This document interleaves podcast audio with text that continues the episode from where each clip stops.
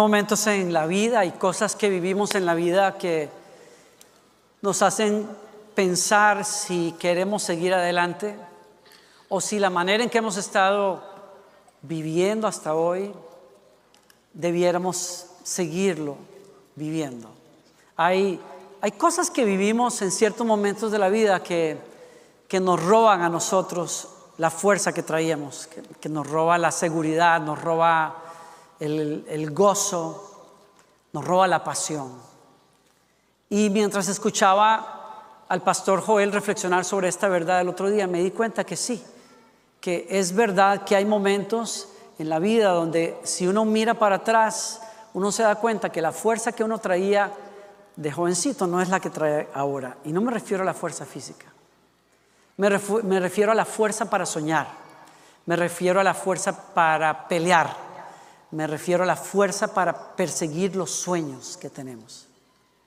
Y esas cosas, como lo que pasó la semana pasada aquí, hay veces que nos va a empujar a apagarnos, a, no continuar, a escondernos, ¿por qué no? muchas veces hay cosas que hemos vivido que cuestionan nuestra seguridad al punto de enseñarnos erróneamente que lo mejor que uno puede hacer en la vida es no ser tan entregado a las cosas buenas, no creer tanto, no amar tanto, porque si amas mucho, alguien te va a desilusionar. Porque si sueñas mucho y no lo alcanzas, te vas a pagar. No sé si a alguien le ha pasado, soy el único marciano al que le ha pasado alguna vez. Me di cuenta que a mí me había pasado. Y me ha pasado en varios momentos en la vida. Y, y me doy cuenta que si hay algo que golpeó duro contra nosotros, el evento de la semana pasada, es precisamente el mensaje detrás. Que aunque gracias a Dios Ninguno aquí en la congregación fue herido. La conciencia y el corazón y el fervor sí fue herido en algunos casos. Y estamos en un día en donde hay que darnos cuenta que Dios quiere que no nos quedemos pegados allí. Que no dejemos que algo que pase en la vida nos robe esa fuerza, nos robe la certeza, nos robe la capacidad de seguir dando con todo el corazón a lo que creemos que es correcto, que es bueno. Y por eso estoy aquí. Estoy aquí para decirte, yo creo que de parte de Dios, que Dios no quiere que escondas ese fuego, que Dios no quiere que esa esencia de quien tú eres la dejes que te la paguen o te la roben, porque hay cosas en la vida que no son justas, que no son buenas, que nos pasan a todos y que pueden mandar ese mensaje. Quédate quedito, busca una esquina, escóndete por ahí y no le salgas enfrente. Yo creo que Dios quiere que nosotros con más ganas persigamos la voluntad de Dios en nuestras vidas, con más ganas persigamos el fuego que Dios puso en nosotros, con más ganas adoremos al Señor, con más ganas sirvamos al Señor, con más ganas llevemos la luz del Señor a otras personas. Cuando yo comenzaba a viajar, yo dediqué como 25 años de mi vida a servir a Dios en conciertos, noches de adoración por todas partes. Ese fue mi sueño de jovencito. Dios me puso un llamado que literalmente decía, vas a ir a las naciones y vas a enseñarle a la gente a adorarme a mí. Y contra viento y marea, Dios comenzó a hacer eso en mi vida. Yo conocía personas con las cuales me unió el Señor y de pronto me di cuenta que temprano en mi vida yo estaba viajando por muchas partes del mundo, viendo miles y miles de personas adorar al Señor y venir a los pies del Señor. El pastor Randall, que está con nosotros de regreso de Costa Rica, fue el baterista del pastor Marcos Witt por todos esos años. Y nos encontramos en muchos lugares. Este señor, usted lo ven así muy quietecito, ahí muy tranquilo. Pero este señor levantó polvo en estadios en todas partes de Latinoamérica dentro de un mover increíble del Espíritu Santo. Yo todavía hoy miro hacia atrás y digo, ¿cómo fue que nosotros vivimos algo así?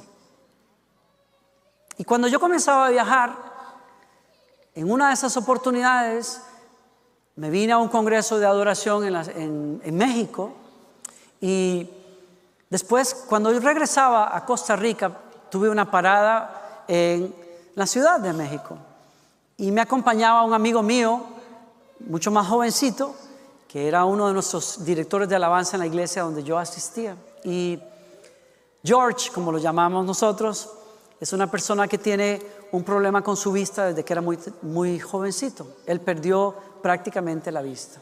Entonces, cuando íbamos a hacer ese viaje, mi, su, mamá, su mamá me dijo, dejo que George vaya a ese congreso, pero si tú te haces cargo de él. Le dije, claro, no va a haber problema, yo me encargo de él. Cuando regresamos a la Ciudad de México, yo planeaba quedarme dos o tres días. Yo quería conocer la ciudad y de hecho cada vez que podía venir a México me iba a comer tacos, por supuesto, ahí en la Ciudad de México, me iba a conocer este, el Palacio de Arte, que es una cosa increíble y en fin. ¿Y qué pasa? Que George tenía que regresar a Costa Rica antes que yo. Y entonces los amigos donde nos estábamos quedando rentaron un taxi para que en la madrugada a las 4 de la mañana nos recogiera y yo iba a acompañar a George al aeropuerto y me regresaría para quedarme dos días más o tres. Y la verdad que llegando casi al aeropuerto de México, nos asaltaron unas personas montadas en un auto de la policía. Nos golpearon solo un poquito, gracias a Dios. Fue más lo que nos asustaron. Nos quitaron los relojes, nos quitaron los pasaportes, nos quitaron todo. Nos dijeron que éramos traficantes de drogas centroamericanos y entonces que tenían que revisarnos. Y aquella, aquel momento es uno de esos momentos donde tú dices, tengo que pellizcarme porque esto no me está pasando. Es uno de esos momentos donde el pánico te golpea tanto que te paraliza prácticamente. Y es uno de esos momentos que te deja con un trauma muy fuerte. Yo no sé cómo pasó, pero cuando ellos anduvieron manejando un rato en la Ciudad de México, de pronto se detuvieron, al taxista le pagaron, le dijeron que se fuera y nos dejaron con ellos en el auto de ellos. Y ahí fue que yo me di cuenta, ahora sí estamos en problemas, porque si ya se, nos quitaron el dinero, nos quitaron los relojes, nos quitaron los pasaportes y ahora le pagan al taxista con nuestra plata, ¿qué es lo que sigue? Y yo pensé lo peor. Y cuando me quiso golpear el pánico, rompimos a orar con todo el corazón, George y yo. Tanto, tanto que los tipos adelante nos amenazaban que nos iban a golpear si seguíamos orando. Y yo dije, la verdad que ya después de esto, prefiero entrar a la gloria orando que de otra manera. Dije yo, yo, prefiero orar ahora. Y aunque me quieran callar, yo digo, yo voy a seguir orando y voy a... Y esos tipos nos decían, nos van a volver locos. Le digo, esa es la idea. Oramos con tanta fuerza que yo atribuyo a eso y a las oraciones de muchos en la Ciudad de México que yo no sabía que estaban orando por mí. Porque el taxista, al regresarse a la casa de mis amigos, cuando ellos le preguntan, ¿qué estás haciendo aquí? Les, les cuenta lo que pasó y ellos agarran el teléfono y hacen una red de oración por toda la Ciudad de México que duró por las próximas dos horas mientras nosotros estuvimos en esa situación tan difícil. Y yo creo que mis oraciones escandalosas y las oraciones de la Ciudad de México, de los cristianos en la Ciudad de México, nos liberaron cuando esos hombres dijeron, ¿saben qué? Dejemos ir a esos tipos. Y nos soltaron y aquí estoy para la gloria de Dios. Pero quiero que sepan una cosa que no le cuento a todo el mundo. ¿Ok? Eso se queda entre nosotros. Yo traía unas ganas de conocer el mundo, de viajar, de servir a Dios, de hacer reuniones de oración en, adoración en tantas partes. Y aquello me apagó esa pasión. Por mucho tiempo no quise agarrar un avión más. Cuando me invitaban a ir a un país nuevo, yo decía, no me interesa y no me interesa, no me interesa. Y es porque ese evento había dejado una huella en mí. Una huella terrible, un mensaje terrible. Escóndete, busca la seguridad de tu casa, no arriesgues tanto, no necesitas ir a esos lugares, tú estás bien en tu casa, Dios te va a usar. Pero yo estoy aquí para decirte que cuando el enemigo quiere dejar una huella así, lo que está intentando hacer es detenerte de ese destino tremendo que Dios tiene para ti y no se lo vas a permitir. Porque lo que Dios tiene adentro tuyo es poderoso. Sí. Hay gente que te va a herir. Hay gente que puede hablar cosas de ti. Sí. Hay gente que no te aprecia. Hay alguien que se, se dio media vuelta y te cambió por otra persona de lo que se perdió el que haya hecho eso no sabe lo que estaba perdiendo, pero tú tienes que seguir amando con todo el corazón. Tienes que seguir peleando con todo el corazón. Tienes que seguir soñando con más ganas. Yo creo que yo llamé a esta prédica hoy, con más ganas vamos a seguir adorando a Dios. Con más ganas vamos a seguir proclamando lo que Él quiere que digamos. Con más ganas vamos a trabajar. Con más ganas vamos a buscar ese sueño.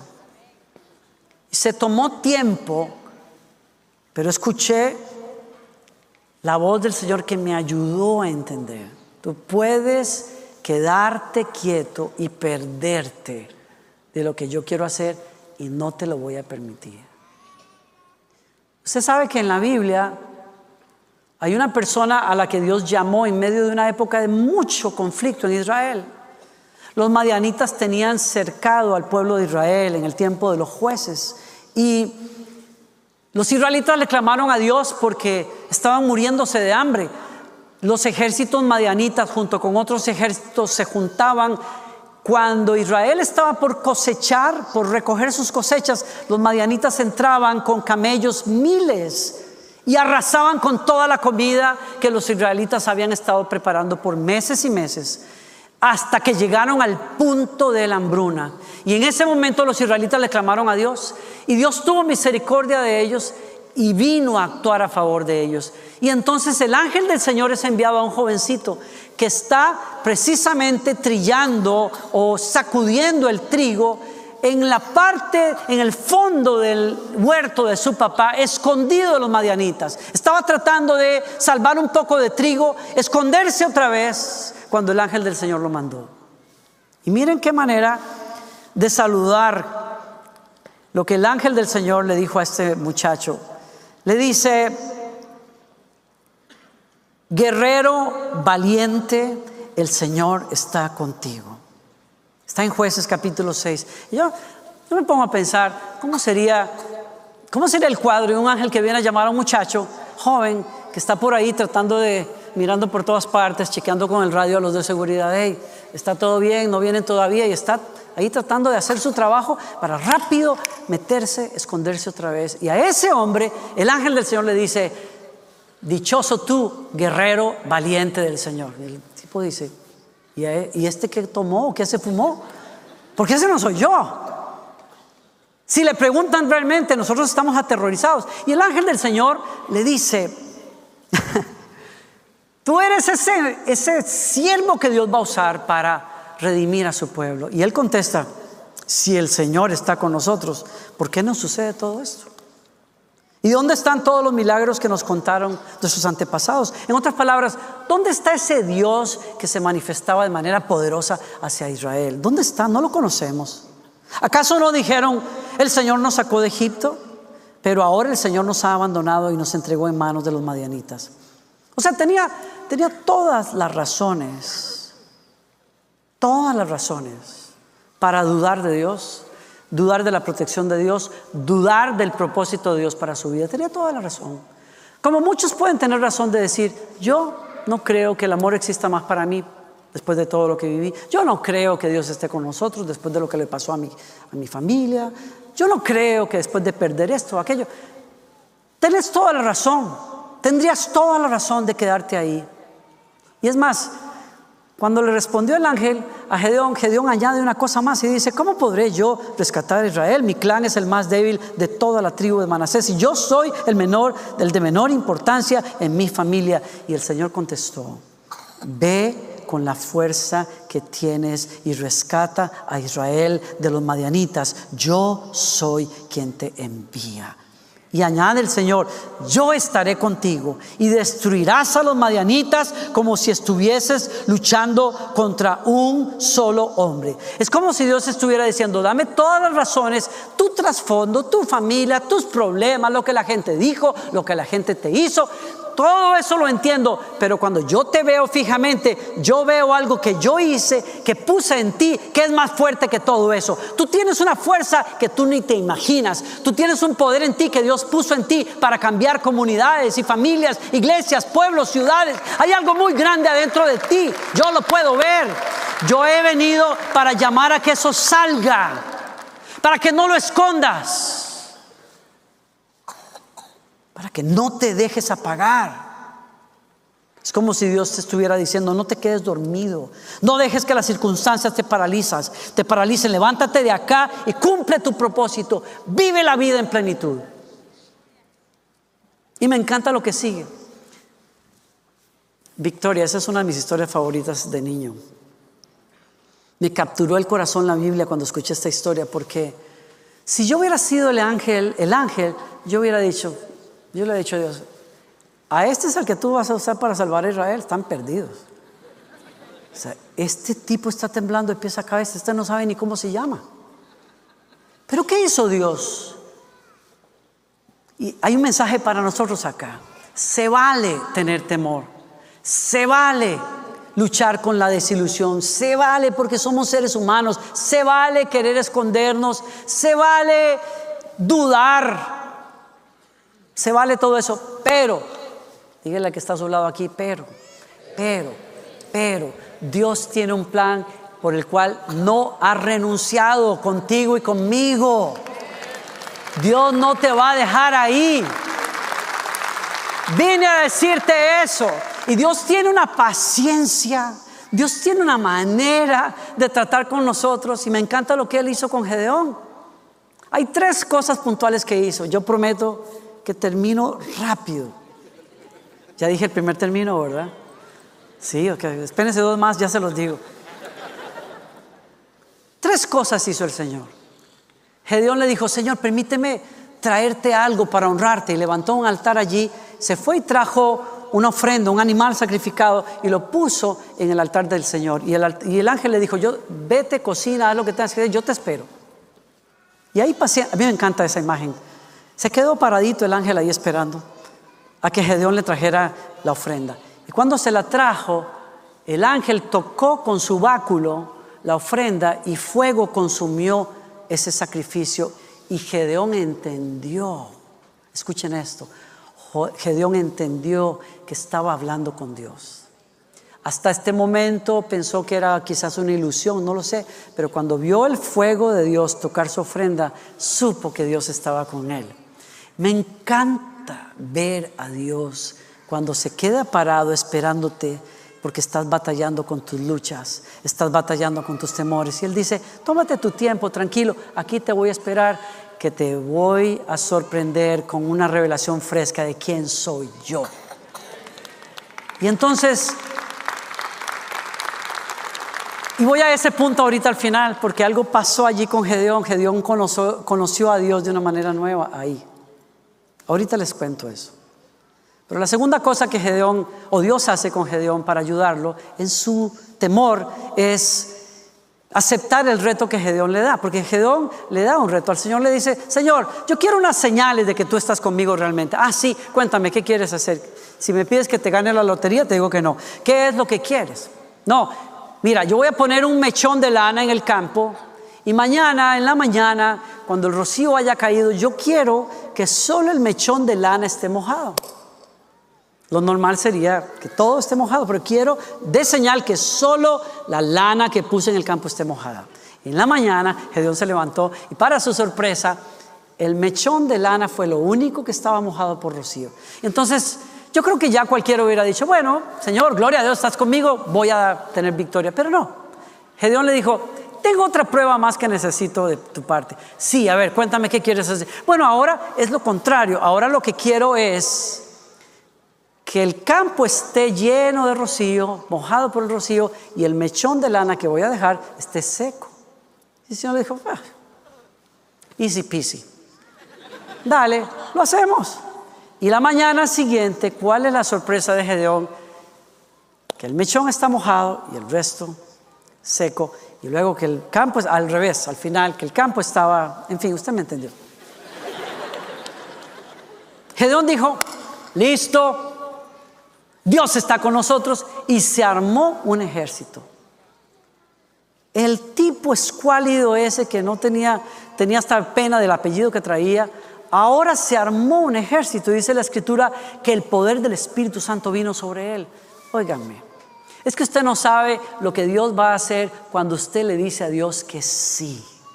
Usted no sabe el nuevo yo que va a salir de adentro suyo cuando usted le obedece a Dios. Si usted me conociera a mí en lo natural, perdone que hable de mí, pero es el mejor ejemplo que tengo, digo yo, pues la ilustración más cercana que tengo soy yo. Si usted me hubiera conocido a mí a los 14 años, era como un signo de pregunta de lo delgadito que era. Solo cuello y pescuezo. Que tenía temor hasta de hablar con lo que veía en el espejo.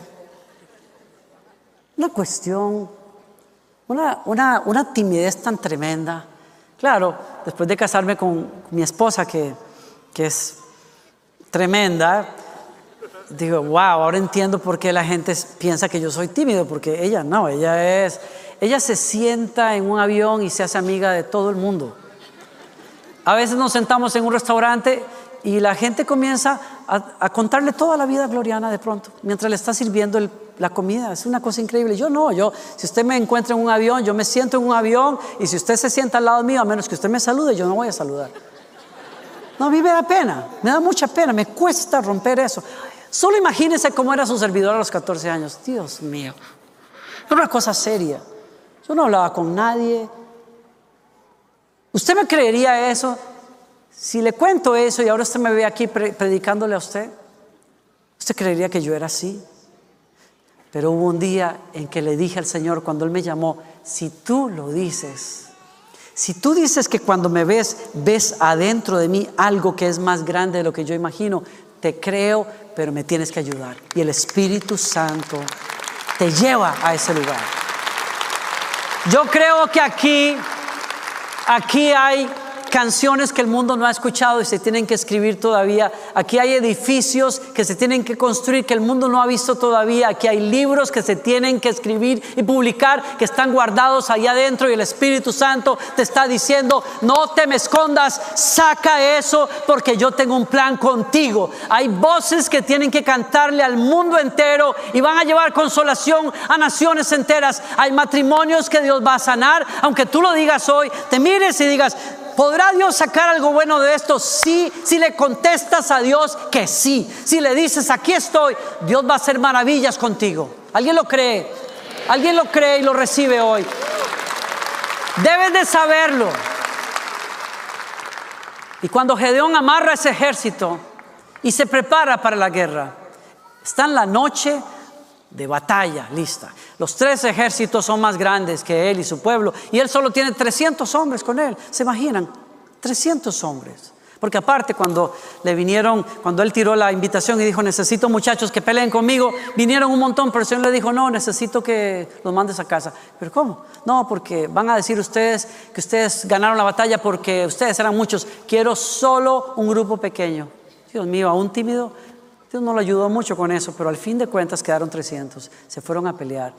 Y una noche, antes del día de batalla, le dijo el Señor a Gedeón, Gedeón, quiero invitarte a hacer algo. Sí, Señor. Le dice, si todavía tienes temor de pelear, me encanta.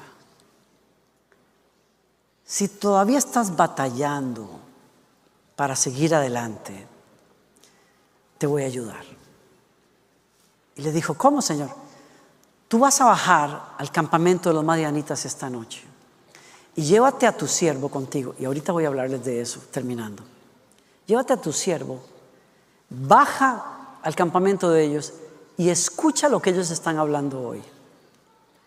Y lo hizo. Agarró a su siervo, se fue con ellos, bajó la montaña se acercó a una tienda de campaña justo en el momento en que un hombre estaba hablándole a su compañero soldado del sueño que había tenido la noche anterior, en donde veía un pan de cebada gigante rodando por la montaña, abatiendo la tienda de ellos y aplastándola. Y cuando el otro le dijo, wow, ¿qué tipo de sueño es ese? ¿Qué pizza te comiste la noche anterior? Le dijo, no, no, no, no te equivoques.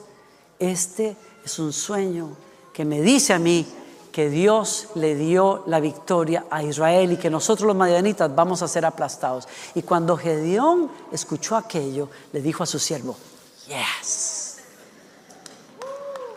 ¿Alguien me capta eso aquí?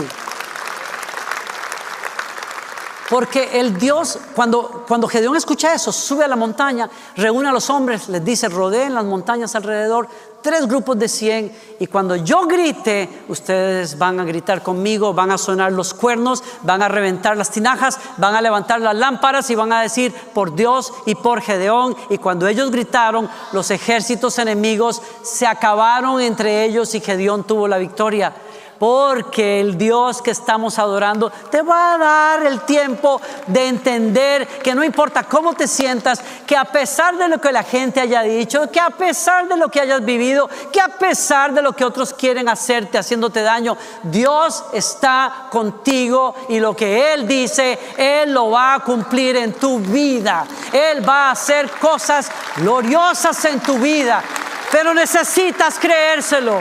Necesitas abrazar la palabra del Señor. Necesitas salir de la cueva donde te quieres meter. Necesitas tener la valentía de decirle, Señor, yo continúo hasta el fin. Ese es el Dios al que estás adorando hoy. Y es el Dios que te viene a decir, dejaste de soñar, mi hijo, sueña otra vez. Dejaste de amar, ama otra vez. Dejaste de pelear, pelea otra vez porque yo no he terminado contigo y yo aquí termino. ¿Ya les dije tres veces eso? Pues aquí termino. ¿Quién recibe esa palabra hoy? Gracias Señor por eso. Pónganse de pie conmigo. ¿Alguien me acompaña con brazos en alto al Señor? Para quien sea esta palabra, quien quiera decir, Señor, la recibo, la abrazo. Quizás yo sea como un Gedeón, Señor, que está cavilando, que está titubeando, que está indeciso, pero te digo, aquí estoy, Señor. Porque cuando tú me ves, cuando tú me llamas, el verdadero hombre y mujer que pusiste adentro te contesta, aquí estoy, Señor. Haz tu voluntad en mí y a través de mí. Hay valientes que se pusieron en la línea esta semana pasada y dijeron, voy hacia el frente. No importa lo que pase, Dios está conmigo. ¿Quién te convenció de que te ocultaras? ¿Quién te convenció de que Dios se había cansado de ti? ¿Quién te ha convencido de que no vas a tener amigos? ¿De que no vale la pena que expreses tus sentimientos? ¿De que tus sueños se murieron hace rato? Aquí está el fuego del Espíritu del Señor diciéndote, Gedeón, yo sé a quién hice allá adentro tuyo. Andrés, yo sé a quién puse adentro tuyo. Ana, yo sé a quién puse adentro tuyo. Hay un valiente todavía que tiene que crear proezas, hacer proezas. Hay un canto adentro tuyo que tiene que sanar a muchos todavía. Hay palabras en ti que van a cambiarle la vida a otras personas. Hay abrazos tuyos que van a sanar a huérfanos. Hay proyectos ahí adentro que van a hacer historia en el reino de Dios. Y solo el Señor está buscando un Gedeón que diga, aquí estoy, Señor. Y aquí te digo, Señor, juntos Henos aquí, Señor, en Lakewood. Vamos a hacer tu voluntad. Henos aquí, Señor. Toma nuestras manos y nuestros pies y úsalos para tu gloria. Henos aquí, Señor, para llevar sanidad a las naciones, Señor. Vamos a brillar mucho más. Vamos a arder mucho más. Vamos a trabajar en el poder de tu espíritu. Vamos a cantar como nunca. Vamos a adorar con más ganas. ¿Quién dice amén? Gracias Señor.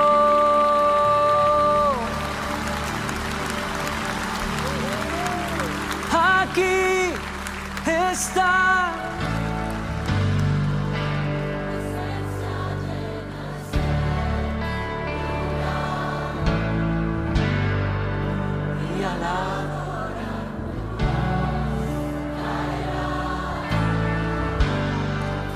Hasta poder verlo. ¿Quién lo dijo una vez más? Aquí presencia llena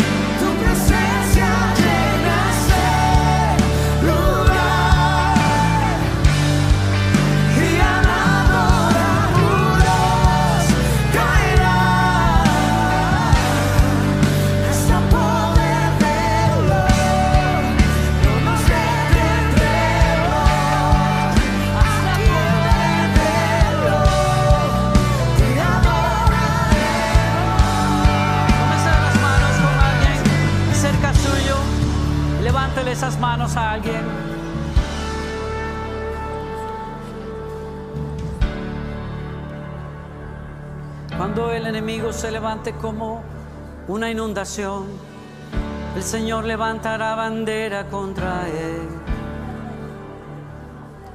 Nuestro Dios es bueno. El bien y la misericordia nos seguirán todos los días.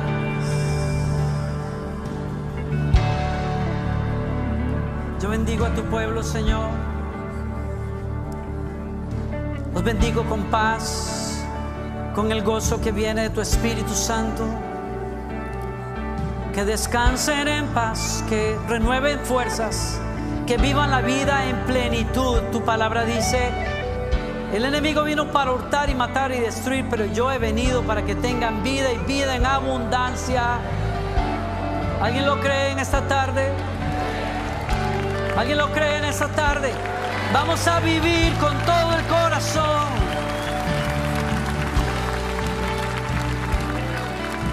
Yo hablo vida sobre ti, hablo que florezcas, hablo que des fruto en el nombre del Señor. Pido que el Señor cumpla su destino en tu vida. Que esos sueños y talentos florezcan, maduren, crezcan. Que no dejes de reír, que no dejes de gozar, que no dejes de disfrutar a las amistades y los seres queridos que Dios pone en tu camino. Que no dejes de creer como has creído hasta ahora. Que no aceptes la intimidación como un estilo de vida. Que aceptes que Dios nos ha dado un espíritu de poder en el nombre de Jesucristo. Señor, en este último minuto oro por Samuel, Señor, por ese niño que fue gravemente herido, Señor. Oramos, Señor, que tengas misericordia de él, Señor. Oramos que lo levantes, oramos, Señor, que tu mano esté sobre él, Señor, y que lo toques. En el nombre de Jesús. Que el Señor te bendiga y te guarde. Que el Señor alce su rostro sobre ti, que te dé paz. Que el Señor tenga de ti misericordia y te bendiga en tu salida y en tu entrada, hoy y siempre. Vamos para adelante, Lakewood. Los amamos con todo el corazón.